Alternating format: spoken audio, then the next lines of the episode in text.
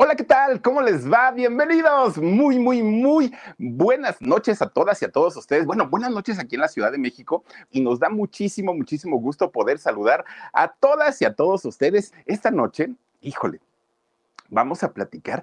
Creo yo que nunca, nunca, nunca eh, habíamos hablado de temas tan fuertes, tan sensibles como el que vamos a tocar hoy.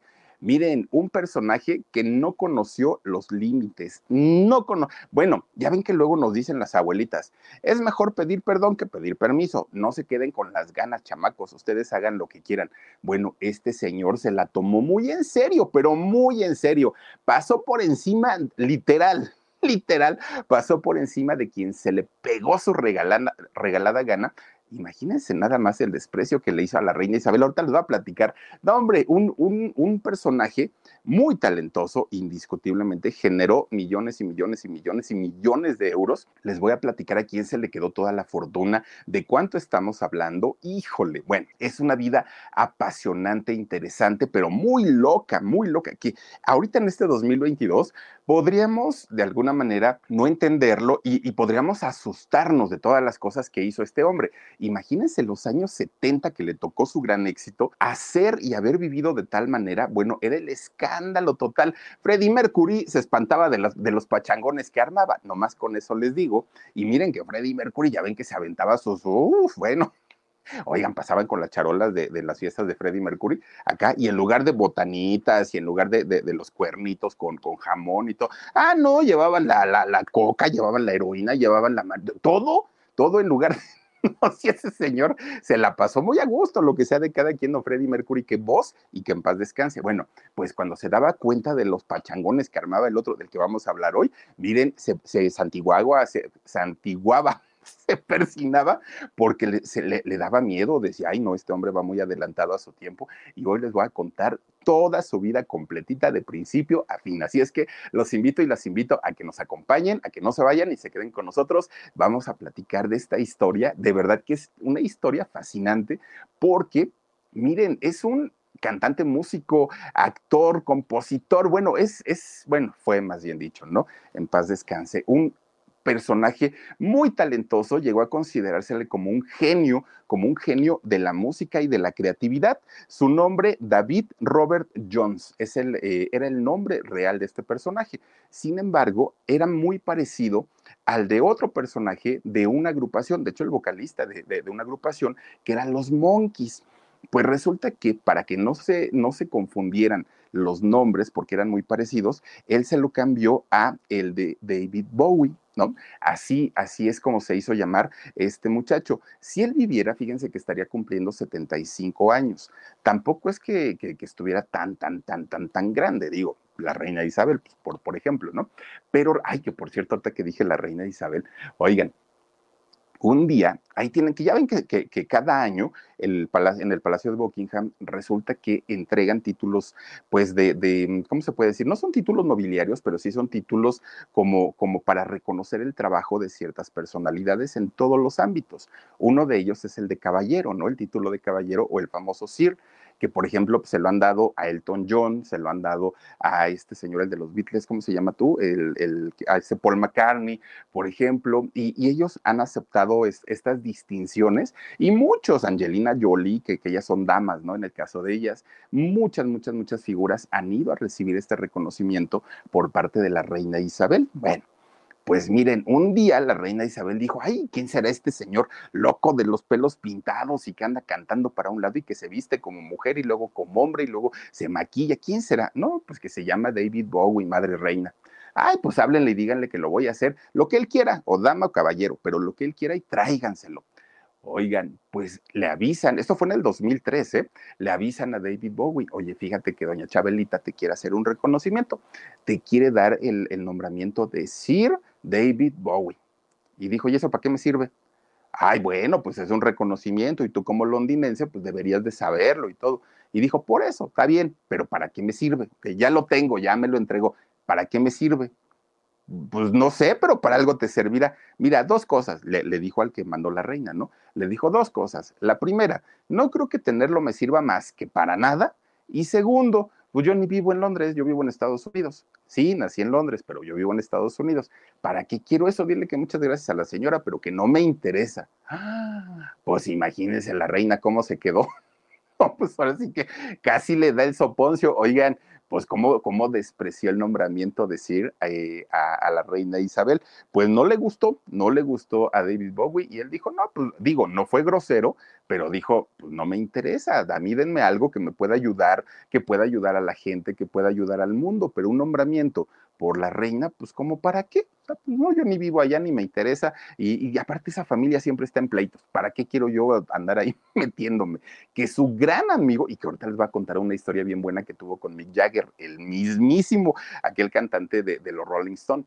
Fíjense que Mick Jagger sí aceptó ese nombramiento de parte de la reina Isabel y todo el mundo le preguntó a David, ¿no? Oye, pues tú dices que no, pero tu gran amigo, tu hermano, tu compadre, tu, tu, tu mano, Oye, pues él sí lo aceptó y dijo, no, yo no soy quien para juzgar o para decir si está bien aceptarlo o no. A mí, en lo personal, ese título no me sirve para nada y es muy respetable si el señor fue y lo recibió, pero a mí no manden metiendo en sus chismes y que lo rechaza el nombramiento. Fíjense, a ese nivel estamos hablando de David Bowie. Bueno, este muchacho nace en Brixton, allá en muy cerquita de Londres, muy, muy, muy cerquita, que fíjense que este lugar de, Brixton, en, los años, pues, ¿qué fue? En los años 30, en los años 20, era un lugar tan bonito, hasta cierto punto era turístico, era, era de estos lugares tradicionales, típicos, tenía sus barecitos, tenía sus cafés, tenía las terrazas, la gran mayoría de las casitas de aquel entonces tenían las terrazas y ahí ponían sus cafecitos, había mucha música en este lugar, era muy bonito, de hecho, antes que naciera David Bowie de repente empieza la Segunda Guerra Mundial. Oigan, este lugar de Brixton fue de los más atacados allá en, Londres y empiezan a caer las bombas, ¿no? Por todos lados.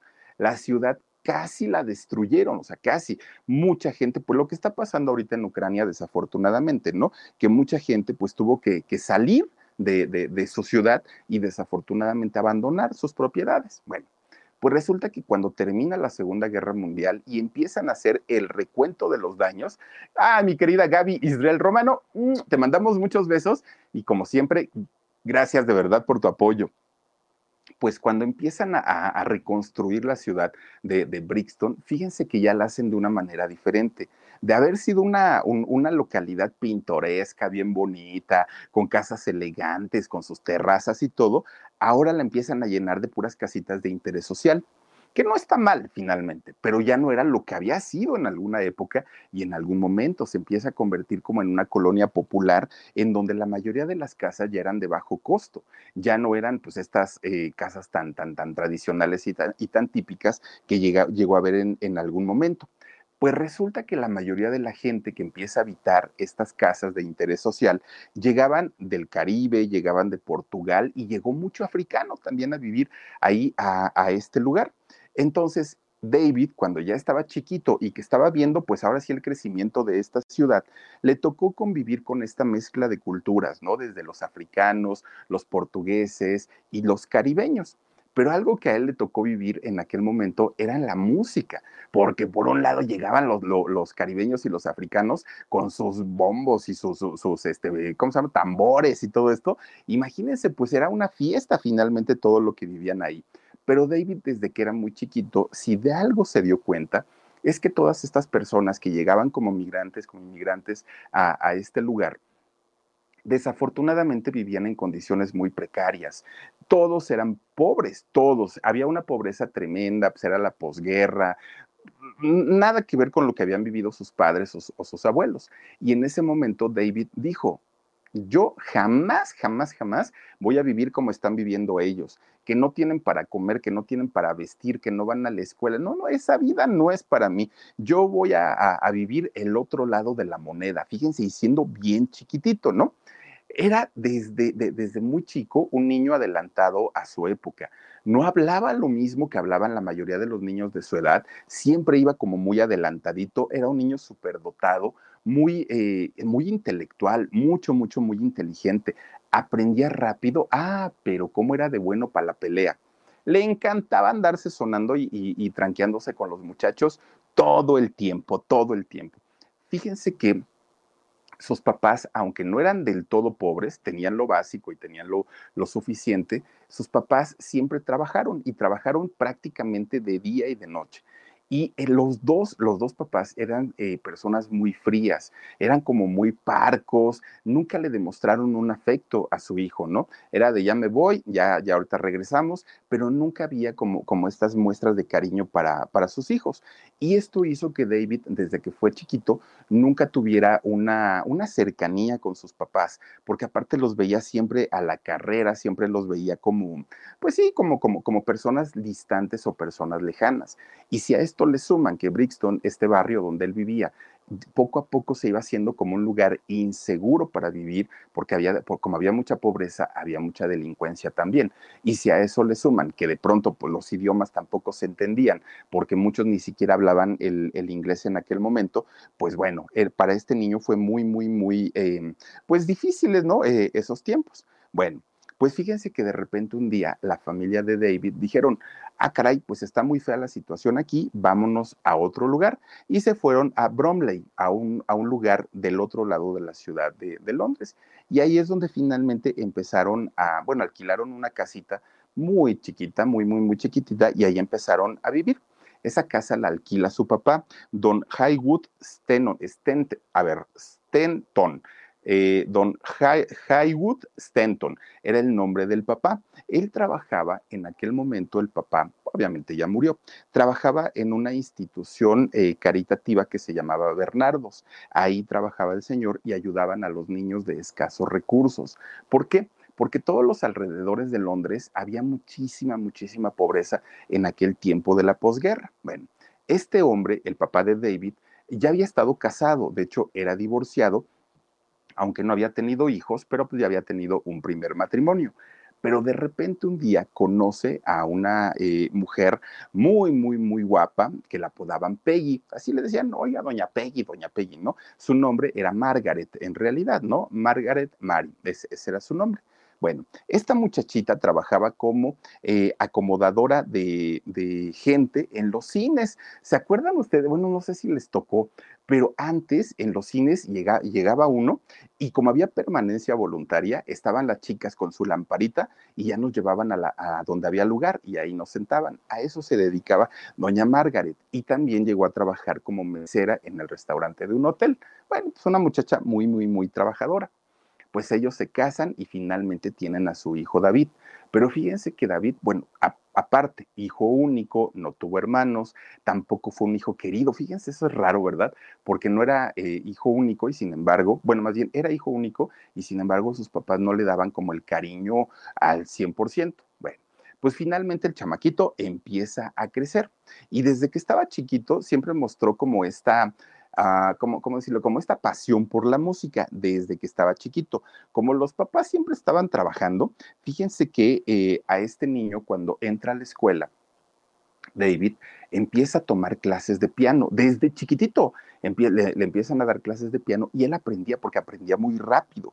Cuando él cumple 10 años, bueno, pues qué Mozart, pero el chamaco se la sabía, ya se sabía las notas musicales, que por cierto, no he hecho mi tarea de música y ya me dejaron ahí que estuviera cantando en do, re, mi, fa, sol, así, no lo he hecho y mañana me toca clase, Dios mío, ahorita me voy a poner a practicar porque si no, bueno, pues este David a los 10 años ya sabía perfectamente hablar, este, bueno, perdón, ya sabía perfectamente tocar el piano. Cuando cumplió 13, ya era un saxofonista profesional, le encantaba la música. Bueno, pues miren, en la escuela sus maestros y, los, y sus compañeros estaban admirados de que este muchacho tocara tan bonito. Lo meten al coro de la escuela y David pues empieza a hacerlo, ¿no? De, de pues digamos que lo hacía por gusto porque además le encantaba. Y desde que él estaba chiquito, amaba la música de Elvis Presley, le encantaba, era lo que, lo, que a él más le gustaba. Miren, era tan talentoso este chamaco que a, sus 13 años decía, uy, ¿y ahora qué voy a hacer? Ya aprendí a tocar piano, ya sé tocar saxofón, voy muy bien en la escuela, ya estoy en el coro, en mi casa no me gusta estar, ¿qué hago? Ansioso el chamaco. Pues de repente ahí, ahí ve que un día, pues su mamá se estaba maquillando para irse a trabajar, ¿no?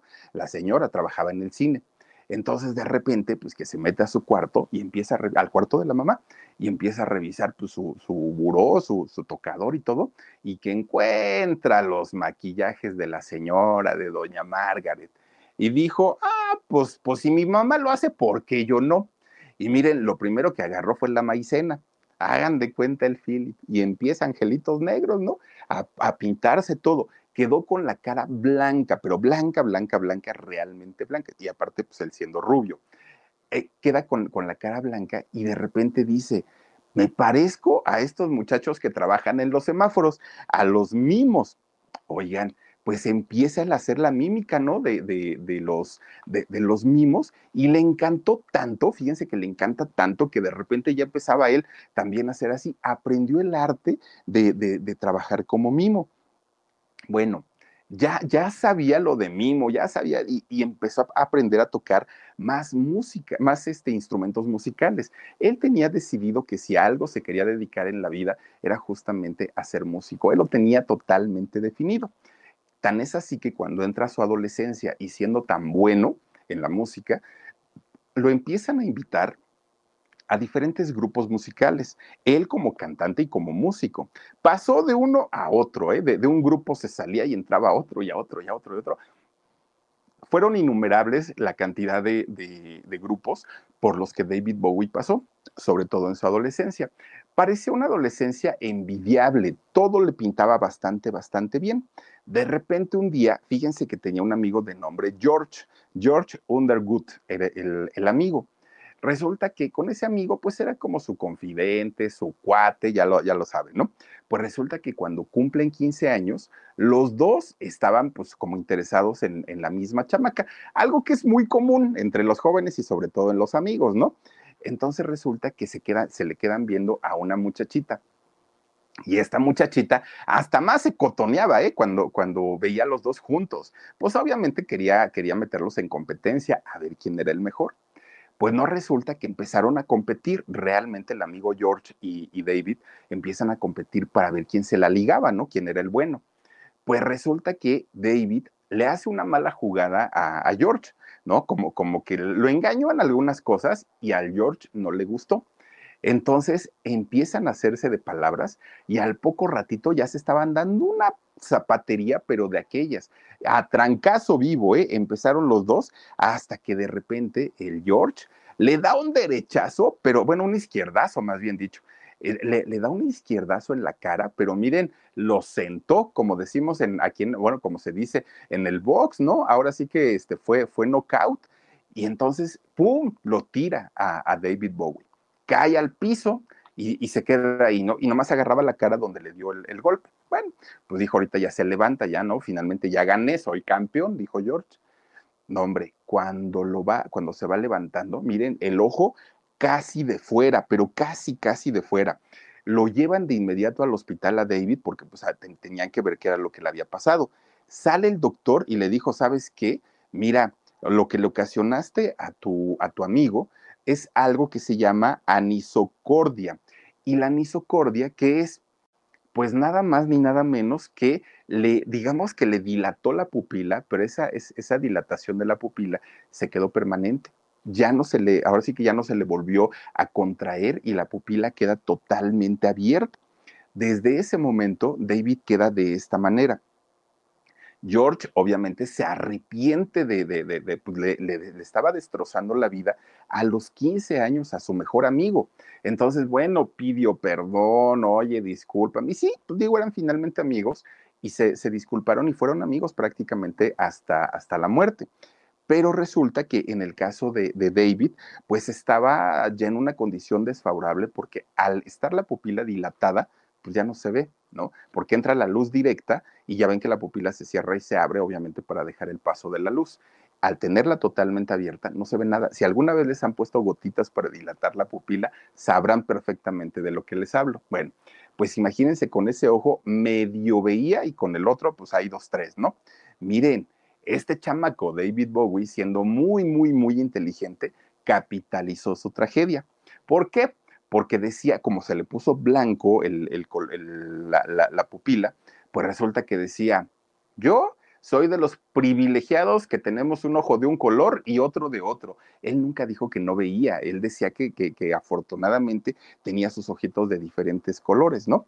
Y entonces resulta que a sus 17 años empieza a tocar ya con bandas un poquito más, más importantes, pero se hacía llamar David Jones, ¿no? Porque pues finalmente el, el apellido era como lo conocían en aquel momento. Y ya, empezaba a tomar cierto reconocimiento y sobre todo por el color de su ojo, porque ya se veía, pues se veía excéntrico, se veía raro.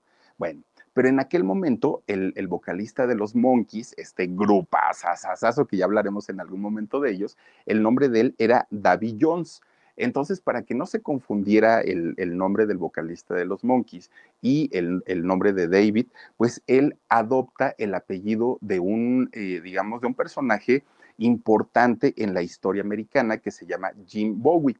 Y entonces eh, adopta ese apellido y se hace llamar a partir de ese momento David Bowie. A mí llámenme así. Bueno, pues miren, siendo muy jovencito este muchacho, ya había pasado por diferentes movimientos culturales y musicales, desde el mod, que, era la música de los Beatles y de todos estos grupos londinenses y, que tocaban rock, imagínense, de los años 60, había pasado por este rock modernista en aquel momento, por el movimiento hipista, bueno, del hipismo, había sido activista del underground también y había sido mimo, o sea, siendo muy jovencito este cuate, ya había pasado por muchas experiencias. Bueno, pues miren, justamente cuando cumple 22 años, es cuando logra ya tener un éxito importante en la música, cuando es reconocido justamente ya en Londres, en, Inglaterra, ya como un cantante importante a sus 22 años, cuando saca su canción Odisea en el Espacio que coincidía mucho con, con aquella travesía que, que, se hizo en el espacio y, coincidía con muchas cosas, pero él dijo, no, no, no, mi canción no tiene nada que ver más que este, porque yo lo quise hacer así. Bueno, que de hecho le gustaba la película que se llamaba, ay, era algo del espacio, no me acuerdo, pero le gustaba esa película y por eso compuso esa canción. Travesía en el espacio, gracias Dani. Pues resulta, fíjense ustedes, un día ahí tienen que David Bowie, pues estaba como, como, pues muy, muy, muy feliz porque una de sus canciones ya había despuntado y ya había despegado de una manera tremenda. Pues resulta que se empiezan a salir, ah, miren, ahí está, empiezan a salir notas en los periódicos, en las revistas, y todo el mundo decía que la carrera de este joven cantante y nuevo cantante iba a ser de un solo éxito que no le auguraban más canciones, no le auguraban una carrera larga, que nada más iba a ser como, como prender y apagar la luz, ¿no? Pues ahorita está brillando con esta canción, pero pues en realidad no va a pasar nada con él. De repente un día su compañía disquera, por medio de los productores, le hablan y le dicen, oye David, fíjate que hay una canción francesa que se llama Como de costumbre esta canción queremos encargarte su traducción, obviamente al inglés, y cuando la tengas lista, por favor, mándanoslas. Pues David se pone a hacer esta traducción de la canción francesa, se las entrega a los productores, le, la nombró hasta un tonto aprende a amar. Bueno, pues ya se las entrega. La revisan y dicen, ay no, esta traducción está espantosa, está horrible, la música no, no, no, no va, eh, no, está descuadrada, ya métanla ya a guardar a la congeladora, la canción no sirve.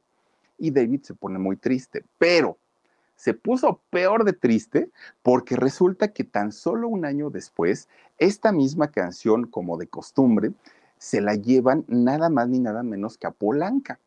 Y cuando Polanca la empieza a leer esta canción francesa, dijo, ah, ya tengo la letra, ya, así de sencillo, pum, pum, pum, pum, pum, rápido, rápido, rápido, que la escribe y se la da para que la cante, pues nada más ni nada menos que don Frank Sinatra, a mi manera. Imagínense ustedes esta canción, la más versionada del mundo, la más vendida del mundo, una canción aparte maravillosa, pasó por las manos de David Bowie y no la supo hacer. Entonces, con, con esta, ahora sí que con esta referencia, pues la gente decía, uy, ahí está, no que muy bueno, no que de veras iba a, triunfar, no, este señor va entrada por salida y punto. Y por otro lado, Frank Sinatra, bueno, se hizo, si ya era Frank Sinatra y si ya tenía el éxito mundial, con la canción de A Mi Manera, bueno, reventó, ¿no? lo conocieron en todo el mundo, en todo el mundo. Y bueno, pues finalmente David pues, se quedó así como pues, chiflando en la loma, ¿no? Dijo, pues ya que, pero dijo, no me voy a dejar. Yo finalmente voy a seguir trabajando, voy a seguir sacando discos. Miren, sacó discos de glam rock, aquella, aquella música, híjole, sí, sí rockera, pero muy excéntrica. Sacó de Rhythm and Blues, sacó de eh, canciones de pop, bueno, grabó discos infantiles eh, de David Bowie, eh, discos psicodélicos, un, un músico muy prolífico, sí, pero además mucho, mucho, muy versátil. Bueno, pues imagínense ustedes que lo empiezan a buscar del teatro, lo empiezan a buscar del cine, lo empiezan a buscar de diferentes series de televisión. ¿Por qué? Porque resulta que como él tenía esta parte actoral también y lo veían de repente maquillado, decían, pues seguramente es actor. No, pero, pero, lo hacía tan bien que lo llegaron a contratar en diferentes películas. De hecho, en el año 76 eh, y protagonizó una película que se llamó El hombre que vino de las estrellas. Fue su primer protagónico, pero él realmente sin, sin ser actor, solamente porque actuaba sus canciones y porque se maquillaba. Bueno, le fue tan bien en el cine que al poco tiempo David empezó a producir cine también, empezó a dirigir cine también y, no le fue nada mal porque finalmente el señor era tan, tan, tan adelantado y, y, era muy dedicado aparte a su trabajo, le fue bastante bien en el rollo del cine. Bueno, pues miren, desde chiquito fue un hombre que, que conoció prácticamente todo. Él no había tenido ningún tipo de limitación porque tampoco se le habían puesto sus padres. Fue un niño precoz en todos los sentidos, incluso en el sentido sexual. Fue un muchacho que se adelantó totalmente a su tiempo. Miren, su, su lista de romances, bueno, ay Dios mío, incluyó todo, así se los puedo decir, todo, todo, todo, literalmente, todo es, un poco complicado de pronto hablar de los gustos tan excéntricos que tenía eh, eh, David Bowie, porque de lo más, quizá más, más fuerte que se llegó a comentar de este personaje fue su gusto por la necrofilia. Algo, bueno, yo creo que a, a nosotros nos las llegan a contar y dicen, no, no, ¿cómo? O sea, ¿cómo tener relaciones sexuales con un cadáver? Pues sí, tenía este tipo de gustos, entre muchísimas cosas. Fíjense, resulta que en el año 70 conoció a una modelo y actriz de allá de Estados Unidos llamada Angela Barnard. Pues resulta que esta muchacha modelo, ya que ya la vimos por ahí, muy, muy, muy guapísima, pues empieza a tener un romance con David, ¿no? Pero a mucha gente le brincaba porque decían, este chamaco como que se ve raro, o sea, no se ve totalmente masculino, pero finalmente a ella, pues a ella lo que le interesaba, porque ella eh, era estadounidense, sí, pero vivía en Londres, y lo que le interesaba era tener un empleo formal allá en Londres y, y por todas las de la ley. Entonces, cuando David empieza a pretenderla, pues ella dijo, ah, pues, pues me caso con él y pues me dan la nacionalidad y podré empezar a trabajar bien. Bueno, Gracias a, esta relación, en el año 71 nace su hijo, su hijo de nombre Duncan Sowie. Pues bueno, se convierten en papás y todo, pues hasta ahí todo digamos que les funcionaba de la mejor manera. De hecho, mucha gente decía, qué bueno que este hombre, después de ser tan locochón, pues ahora ya alcanzó una estabilidad emocional, tiene a su esposa, tiene a su hijo, pues todo debe estar bastante bien. Pues miren, fue todo lo contrario. El matrimonio y el hijo, lo único que le causaron fue una desestabilización mayor y ahí es donde verdaderamente empezaron sus locuras, pero locuras verdaderamente fuertes. David para aquel momento todavía no había viajado a Estados Unidos, no conocía. Pues resulta que un día iba a promocionar uno de sus discos y entonces le dice a su manager, yo voy, pero voy solo, ¿eh? No, ni, ni te preocupes, no, yo no quiero que me acompañes. Oye, pero pues ¿cómo crees? Pues si yo soy parte del, del staff del trabajo, sí, pero no te preocupes. Y entonces se, se puso necio y no quiso que lo acompañara el manager. Y luego le dice a la esposa, ¿no? Este, oye, pues entonces yo voy contigo. Esta mujer, mujer de nombre Ángela o Angie, así, así le decía de cariño. Pues tampoco quiso que Angie lo acompañara. Él quería ir solo. ¿Y saben por qué quería ir solo? Porque ya le habían hablado de Estados Unidos y de lo liberales que eran en Estados Unidos y que corría todo tipo de sustancias, pues prácticamente como comprarlo en la tiendita de la esquina. Pues ahí tienen que agarrar el avión y se va, ¿no? Para, para Estados Unidos. Cuando llega, pues de entrada le dicen, a ver señor, ¿a qué viene? No, pues vengo a promocionar un disco. Ah, está bien, ¿trae su visa de trabajo? No. Ah, pues no va a poder promocionar nada entonces. Ah, bueno, no se preocupen, dijo él. Pues total, vengo entonces de vacaciones. Híjole, miren, empieza a probar de todo lo primerito la coca, lo primerito que en esos años estaba, era como, como la sustancia de, moda, ¿no? Allá en Estados Unidos. Y de ahí lo siguiente, pues la heroína, ¿no? Fue, fue lo siguiente que empezó a, este, a consumir. Vivió una, una etapa de locura tremenda, pero además de eso, de repente un día va pasando por estas tiendas enormes de ropa y, y sobre todo con moda, ¿no? Así de, de, lo nuevo y lo actual. Oigan, de repente empieza a ver unos vestiditos y dijo, ¿cómo me veré con eso? Y, y con escote y con, con así, pues, pues totalmente femeninos, ¿no? Empieza él a decir, pues, pues como que me quiero comprar unos.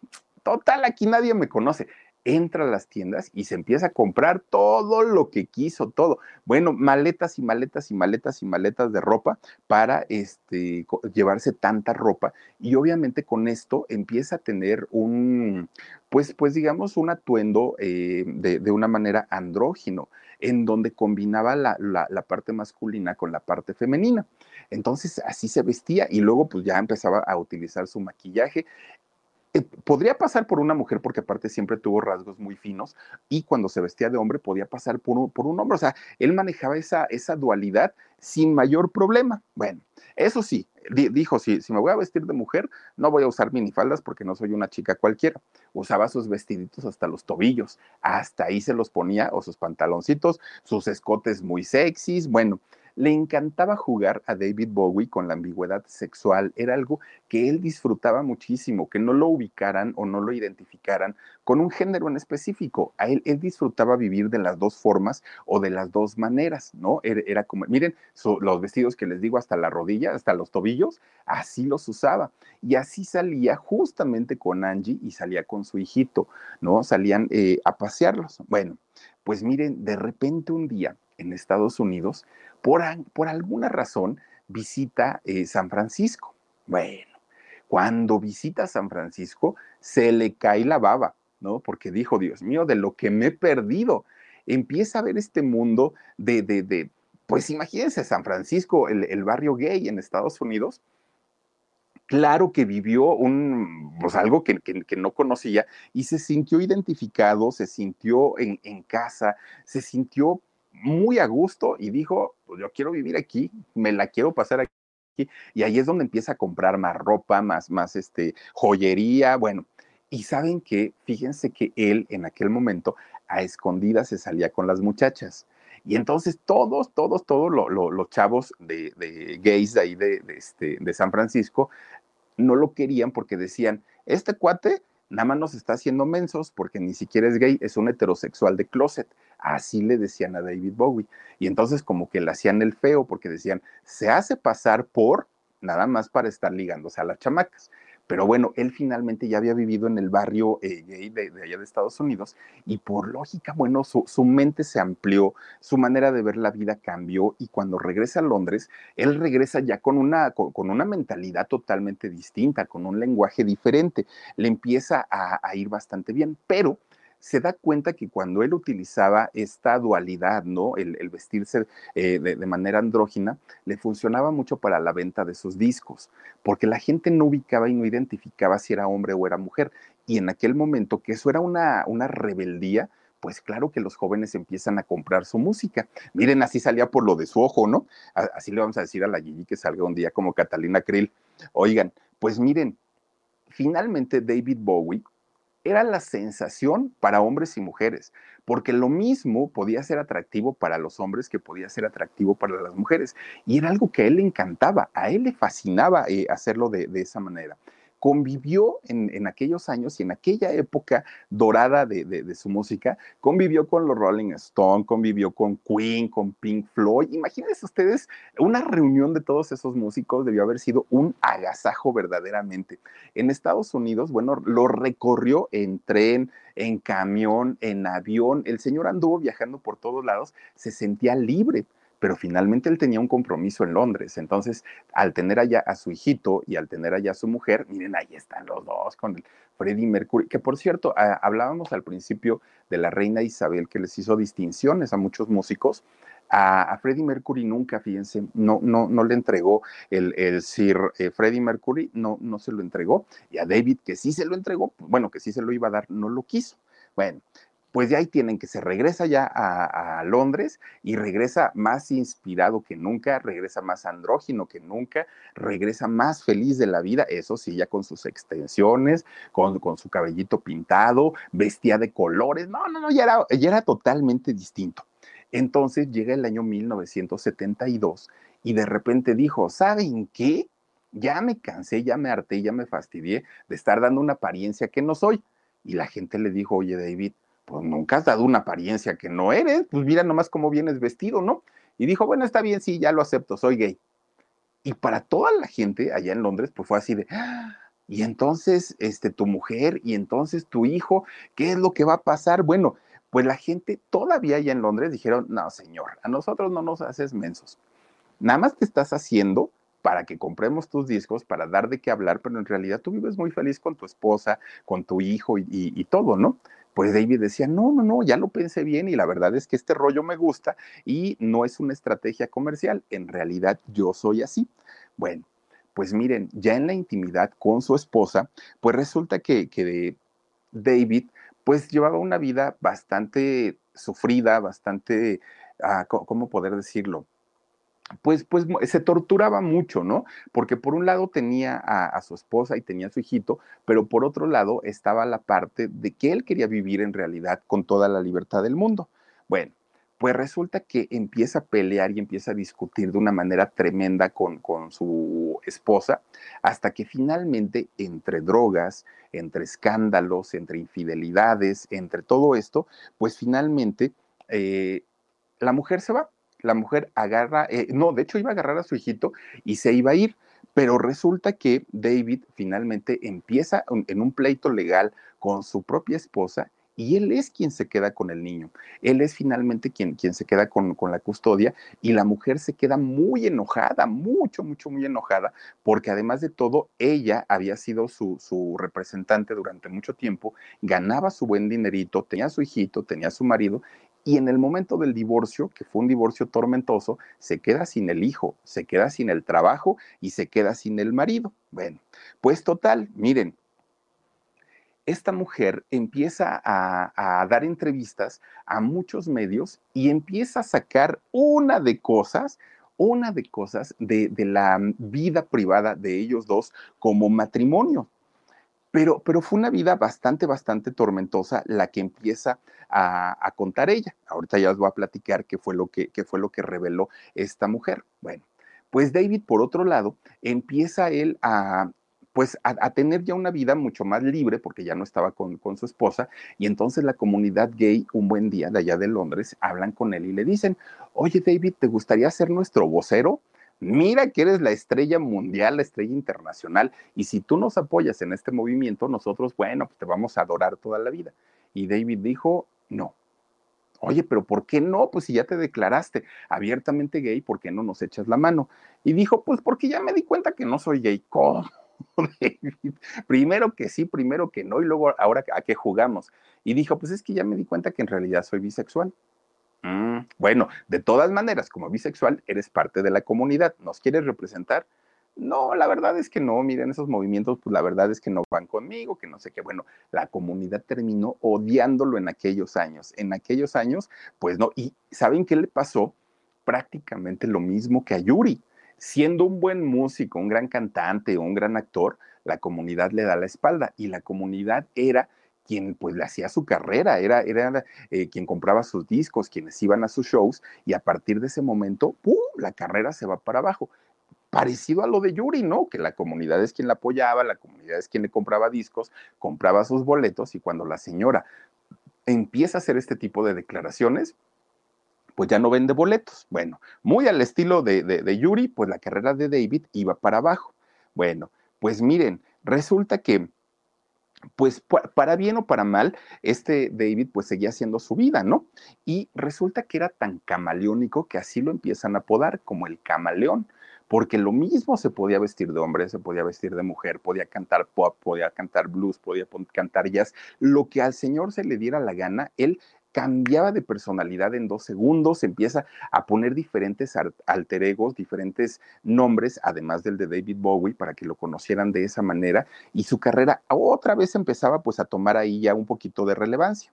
Bueno, pues resulta que de repente David Bowie empieza a caer de una manera más fuerte a, las sustancias, a todo, a todo, a todo tipo de, sustancias, pero ya no nada más lo hacía cuando iba a Estados Unidos, ahora ya lo hacía también en Londres. Y resulta que se inyectaba heroína, inhalaba cocaína, bueno, empieza a tener este tipo ya de, comportamiento en donde ya había un descontrol en su vida, muy, muy, muy fuerte, ¿no? Lo que él vivía. Bueno, pues miren, ya cuando había caído en lo más hondo del abismo, cuando estaba, estaban las cosas más fuertes en su vida, cuando ya vivía en depresiones constantes, de repente, pues como él se había quedado con la custodia de su hijo, su hijo pues lo veía y decía, papá, es que ¿por qué haces eso? ¿Por qué estás así? ¿Por qué nunca estás bien? Y eso fue lo que poco a poquito hizo que David empezara como a reaccionar y a, a tratar de dejar los vicios.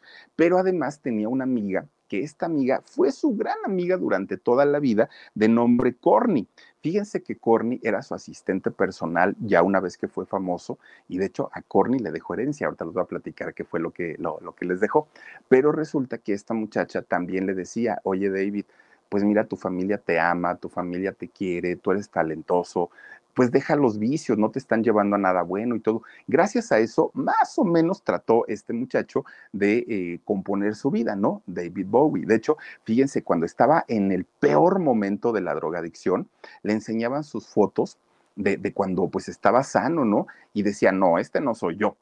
Y una vez que se recuperó, le enseñaban las fotos de cuando estaba en su peor momento de drogadicto y decía, no, ese no soy yo, ese se ve muy mal y todo. Era la manera como de, tratar de hacerlo entrar en razón. David llegaba a decir, caramba, si estuve tan mal, ¿cómo es que no me morí de una sobredosis? Bueno, pues porque Dios es muy grande. David se da cuenta que había lastimado muchísimo a su hijo, que había lastimado muchísimo, muchísimo a, a su amiga, su gran amiga también, y su ex esposa pues le valía gorro, ¿no? Porque pues habían acabado de pleito, totalmente. Bueno, pues resulta que eh, pues Angie y, David, que ya les digo, se habían divorciado este, desde el año 80 y ya no tenían absolutamente nada que ver. Bueno, pues finalmente dijo él, pues que le vaya bien, pero yo a esta mujer no la quiero volver a ver, porque no habían eh, terminado pues de una manera amistosa, había quedado Angie muy lastimada justamente por, por la situación de que le había quitado al hijo y no le había dado nada de dinero. Entonces, de repente, fíjense que ella piensa y planea ¿cómo me vengo de este tipo? ¿Cómo, cómo, cómo cobro venganza y cómo le hago pagar todo lo que me hizo este cuate? Ah, pues de repente Angie dijo, ya sé, voy a empezar a dar entrevistas y voy a contar todo, todo, todo, todo lo que este señor hizo conmigo y aparte con otras personas. Miren, mucho se ha dicho y mucho se ha escrito sobre la vida de David Bowie quizá muchas cosas sean ciertas, a lo mejor otras no, no tanto, o a lo mejor unos son rumores. Algunas cosas él mismo las propició y él mismo las inventó como estrategia de mercado. Pero lo que contó su esposa, pues obviamente ella lo vio, ella lo vivió y ella lo sufrió. Bueno, pues resulta que, nada más como ejemplo, decía eh, Angie, es que a mí David me obligaba a organizar orgías en mi casa y en mi recámara con sus amigas, con sus amigos y con cuanta gente se le daba la gana y yo tenía que estar presente en, todo esto. Pero no era todo.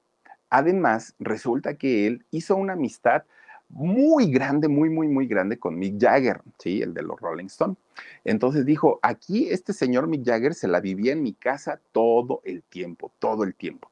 Y entonces ya los dos, bien drogadotes, lo que hacía este David es que le decía a Mick, le decía, ¿sabes qué? Voy a traer una camarita, ahorita vengo. Mientras, pues ahí coqueteale, ¿no? Al Angie. Ah, sí, está bien. Y empezaba de coqueto el otro.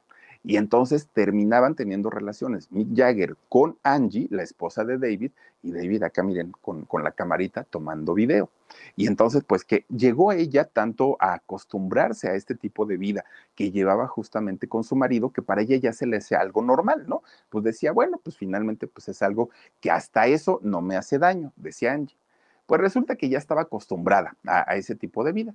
De repente un día salió tuvo que salir y se quedó Mick Jagger justamente con, David Bowie. Y cuando va regresando, oigan, pues que no los va encontrando en pleno romance en la misma recámara, ¿sí? A Mick Jagger y a David Bowie. Pues compartieron más que a la esposa. Resulta que ellos se llegó a comentar, y ella lo dijo, de hecho, que mantuvieron una relación afectiva y sexual durante mucho tiempo. Los dos, fíjense nada más. Bueno, pues ella obviamente ahí es donde decía, ah, caramba, pues, pues como que sí hay mucha libertad entre nosotros, pero pues como que ya te estás pasando de la raya. Mira, que lo hagas fuera, pues igual ojos que no ven, corazón que no siente, pero ya estando en mi propia casa y en mi propia cama, miren nomás ahí dándose tremendo besote. Bueno, pues resulta que Angie pues se queda muy lastimada por, por esta situación y le hace tremendo pleito y ella dijo, lo voy a contar, voy a decir y todo. Y en aquel momento, por alguna razón, la logró callar en, en aquel momento. Pero una vez divorciada, pues ella dijo, ahora sí, ¿quién me agarra las manos y quién me tapa la boca? Nadie. Entonces, pues obviamente Angie, pues contó todo. Después pasa el tiempo y hacen Big Brother, bueno, el gran hermano, ¿no? Allá en, Inglaterra. Pues resulta que meten a Angie al, Big Brother VIP de allá de, de, Londres.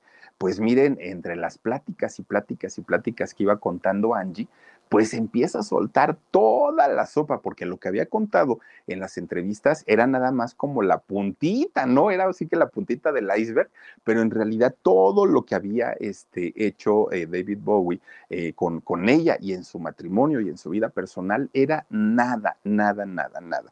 Había sido muy, muy, muy tremendo. De entrada contaba que lo que más le había dolido era que le había quitado a su hijo, pero además la había puesto en contra de él, de ella, perdón. Entonces, a partir de ese momento, ahí está bien grande Angie, miren, oigan, a partir de ese momento, el hijo se separó de, de, la mamá, no quiso volver a saber de ella, de hecho, hasta el día de hoy no hay eh, relación entre el hijo de, David, Bowie, Angie, y él. Hay una separación permanente, ¿no?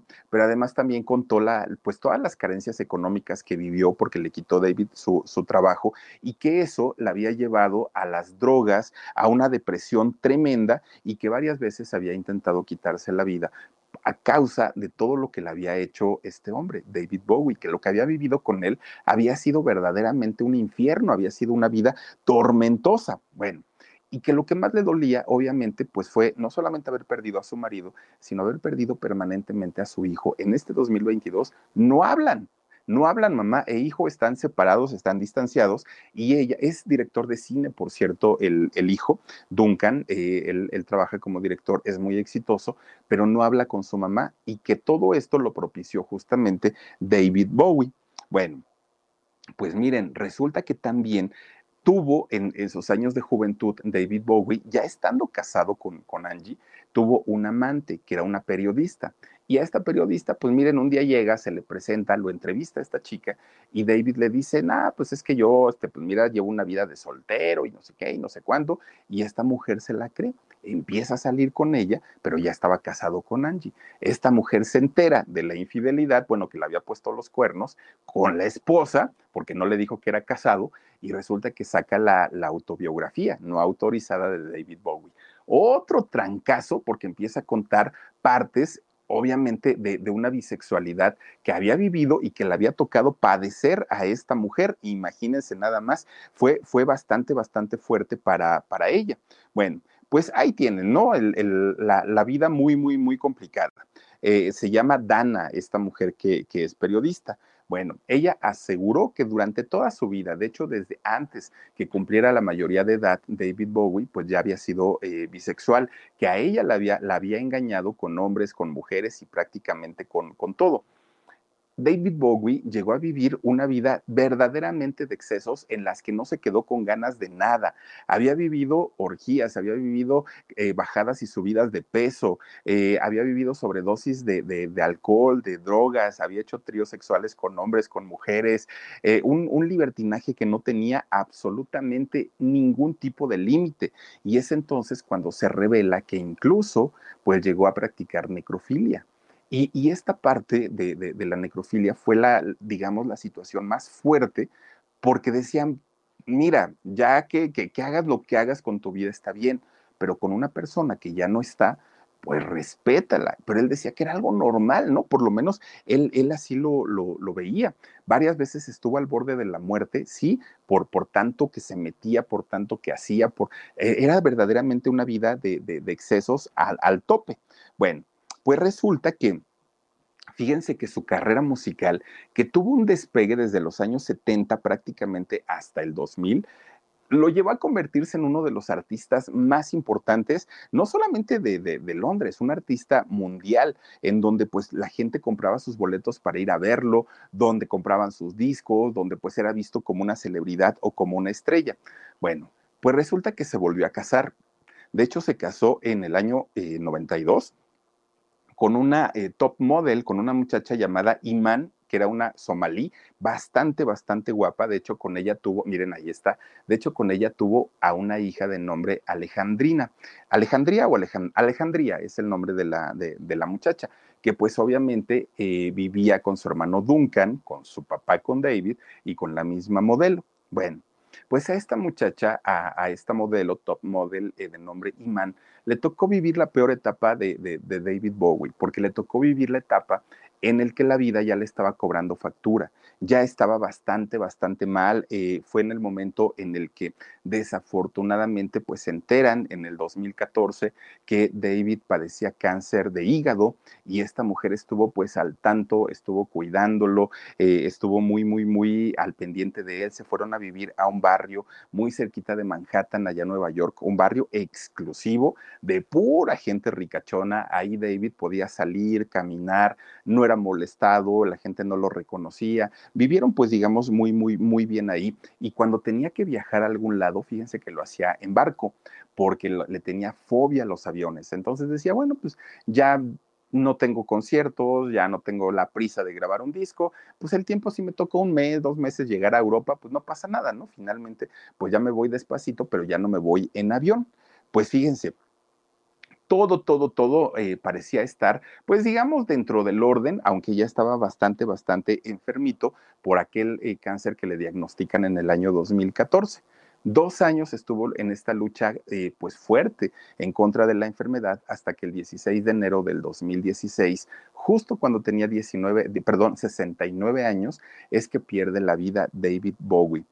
todavía en el 2000 Em, no es cierto, en el 2001 grabó un disco que se llama eh, Toy, el, el, disco, y este disco a la disquera en aquel momento le pareció un material no bueno para sacarlo a la venta pues en el 2021 sacó la disquera este disco y resulta pues que se convierte en un tremendo éxito. Fíjense, lo sacaron 20 años después, ¿no? El, el, disco, pero finalmente pues sí le representó ventas. Grabó más de 25 discos este personaje, 130 millones de discos vendidos, que se dicen poco, pero en realidad 130, que siguen generando regalías y siguen eh, generando ingresos. Como actor tuvo diferentes participaciones, más de 50, como eh, actor de, de, teatro, de cine, de televisión y también, pues imagínense la cantidad de reconocimientos que tuvo este hombre. Su fortuna está valuada nada más ni nada menos que en cerca de 90 millones de euros. ¿Se pueden ustedes imaginar 90 millones de euros? Hablamos prácticamente de 2 mil millones de pesos, o sea, una cantidad exorbitante de dinero lo que eh, llegó a recaudar este hombre, bueno, a, a, acumular, ¿no? En toda su carrera. Y este dinero fue dividido entre su viuda, de nombre Iman, la top model, y entre sus hijos. Pero además, que por cierto, fíjense, el hijo, Duncan, ahorita ya tiene 51 años y Alejandría tiene 30 ya pues son, son adultos, ¿no? Pero fíjense que también para su gran amiga eh, de, nombre Coco, esta mujer que fue su asistente y que fue quien la ayudó a salir de las drogas, a ella le dejó 1.8 millones de euros, algo así como 25 millones de pesos mexicanos. ¿Se pueden ustedes imaginar, o sea, pues, pues digo que bueno que fue su amiga, pero haberle dejado pues esta cantidad habla también de que había un aprecio, que incluso mucha gente decía que había sido su amante, pero ellos lo negaron siempre. Miren, Resulta que de una persona que no se olvidó eh, David Bowie fue de la nana de su hijo Duncan. Resulta que la nana de, su hijo, cuando se divorcia este, eh, David, de, su esposa Angie y se lleva a vivir a su hijo, se lleva también a la nana. Y la nana no solamente cuidaba de, del hijo de Duncan, sino también cuidaba de David. Entonces, pues digamos que fue parte de su familia y a esta mujer le dejó casi un millón de euros, imagínense nada más. Pues digo, había muchísimo dinero que, que, estaba de por medio, pero no se olvidó, a la que no le tocó nada fue Angie, a ella sí, para que vean, no le dejó ni el adiós, pero a todos los demás, pues sí, pensó en todos ellos David Bowie, pero una vida de verdad escandalosa la, la de este músico, como cantante, como músico, bueno, podemos decir, de los mejores indiscutiblemente pero en su vida personal la, la, llevó al límite, vivió una, una, vida verdaderamente acelerada y, una vida en donde pues estuvo rayando en, en, los delitos, en lo prohibido, desde el consumo de sustancias hasta la llamada necrofilia. Bueno, pues ya estamos hablando de, de palabras mayores y todo eso fue lo que vivió David Bowie, que ya murió, murió a sus 69 años en el 2016, en paz descanse, pero pues miren, nada más de lo que nos venimos a enterar con este personaje, ¿eh? ¿qué tal? Pero bueno, pues ahí está la historia, por lo pronto saludaremos a quienes a través de Facebook o a través de YouTube nos están eh, sintonizando en este momento y de verdad lo agradecemos mucho. Nan dice, hola mi Philly, buena noche, como siempre, excelente historia. Bendiciones, hermanitas, gracias Nan, te mandamos muchos besotes. Esther Zamudio, saluditos Philip, gracias Esthercita por acompañarnos. También está Manu Morales, dice, bonita noche, gracias Philip. Hola, bonita noche también para ti, mi querida Manu. Gracias también por aquí tenemos a Mauricio Enrique Rebolloso Pérez. Dice, no, bueno, sí, ya estaba mal del, cerebelo. un poquito, Mauricio, un poquito. Ya para vivir todas esas cosas, terrible. Giselle eh, Gavidia, que nos ve a través de Facebook, dice, mi Philip, los veo de día y de noche. La entrevista de Gigi hoy estuvo maravillosa. Ustedes son nuestro diario vivir. Ay, mi querida Giselle, te mandamos besos y yo también disfruté la entrevista de Jorgito. Dice María del Carmen Muro eh, Lugo. Saluditos desde Ciudad Juárez, Chihuahua. Bendiciones, Philip. Ay, muchísimas gracias, mi querida María del Carmen. También por Facebook está Sandra Araceli García Romero. Saluditos, Philip. Hola, saluditos. Sandrita, te mandamos besos. Mari Montoya. Hola, Philip. Todos los días te miro y nunca me saludas. Yo te amo. Gracias, Mari. Mari Montoya, gracias, gracias por acompañarnos. Y Atnal Aranzu dice, guapo, saludos. Ay, gracias, muchas, muchas gracias, Atnal. Y gracias a todas y a todos que se han conectado con nosotros esta noche, pues ya de jueves, mañana arrancaremos el fin de semana, pero los quiero invitar a nuestra transmisión del alarido que vamos a empezar ya en unos 18 minutitos, nos estaremos conectando en vivo y los voy a llevar a un recorrido, oigan, yo nunca, nunca, nunca en la vida había visto la Arena México, no la Arena Ciudad de México, la Arena México, la de las luchas libres, nunca la había visto vacía, pero con una luchadora. Oigan, cuando vi las imágenes de lo que les voy a presentar hoy, Dios mío, yo dije, ah, porque pasan cosas y suceden cosas ahí cuando no hay gente. Y hoy les vamos a mostrar todas, todas, todas las evidencias. Así es que espero que nos acompañen 12 de la noche en el canal del alarido. Por favor, suscríbanse a todos nuestros canales. Por lo pronto, a quienes ya no nos acompañen en el alarido o lo vayan a ver mañana, les deseo que tengan una muy bonita noche, que disfruten, que sueñen rico. Y el día de mañana, 2 de la tarde, programa en shock, 10 y media, aquí en el canal del Philip para cerrar la semana. Pues vamos a hablar de unos chamacos guapetones muy guapetones, pero híjole, con una historia bien, bien, bien interesante. Cuídense mucho, descansen sabroso y si Diosito quiere, nos vemos por aquí el día de mañana, al ratito en el alarido. Muchos besos y adiós.